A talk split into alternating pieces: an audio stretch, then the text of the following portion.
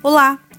Sejam bem-vindos ao Por Dentro do Direito do Trabalho em um Minuto, uma série de conteúdos rápidos, atuais e relevantes sobre diversos tópicos pertinentes às relações de trabalho. Meu nome é Flávia, sou advogada da área trabalhista do escritório Araújo Policastro Advogados e hoje vou falar um pouco sobre a importância do regulamento interno da empresa. A norma que engloba a maior parte do contexto do direito do trabalho é a CLT.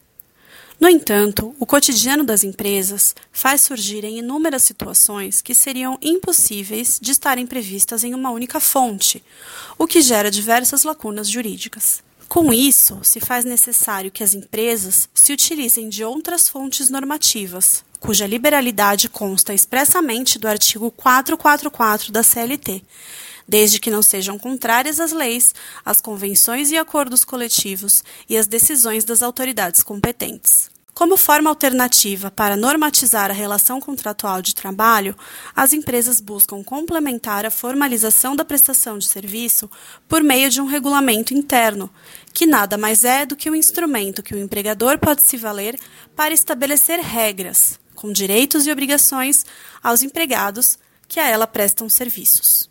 O regulamento interno estabelece o que é permitido ou não dentro da organização e pode abranger regras tanto para os empregados quanto para o próprio empregador. Muito obrigada pelo seu tempo e não deixe de conferir nossos outros conteúdos.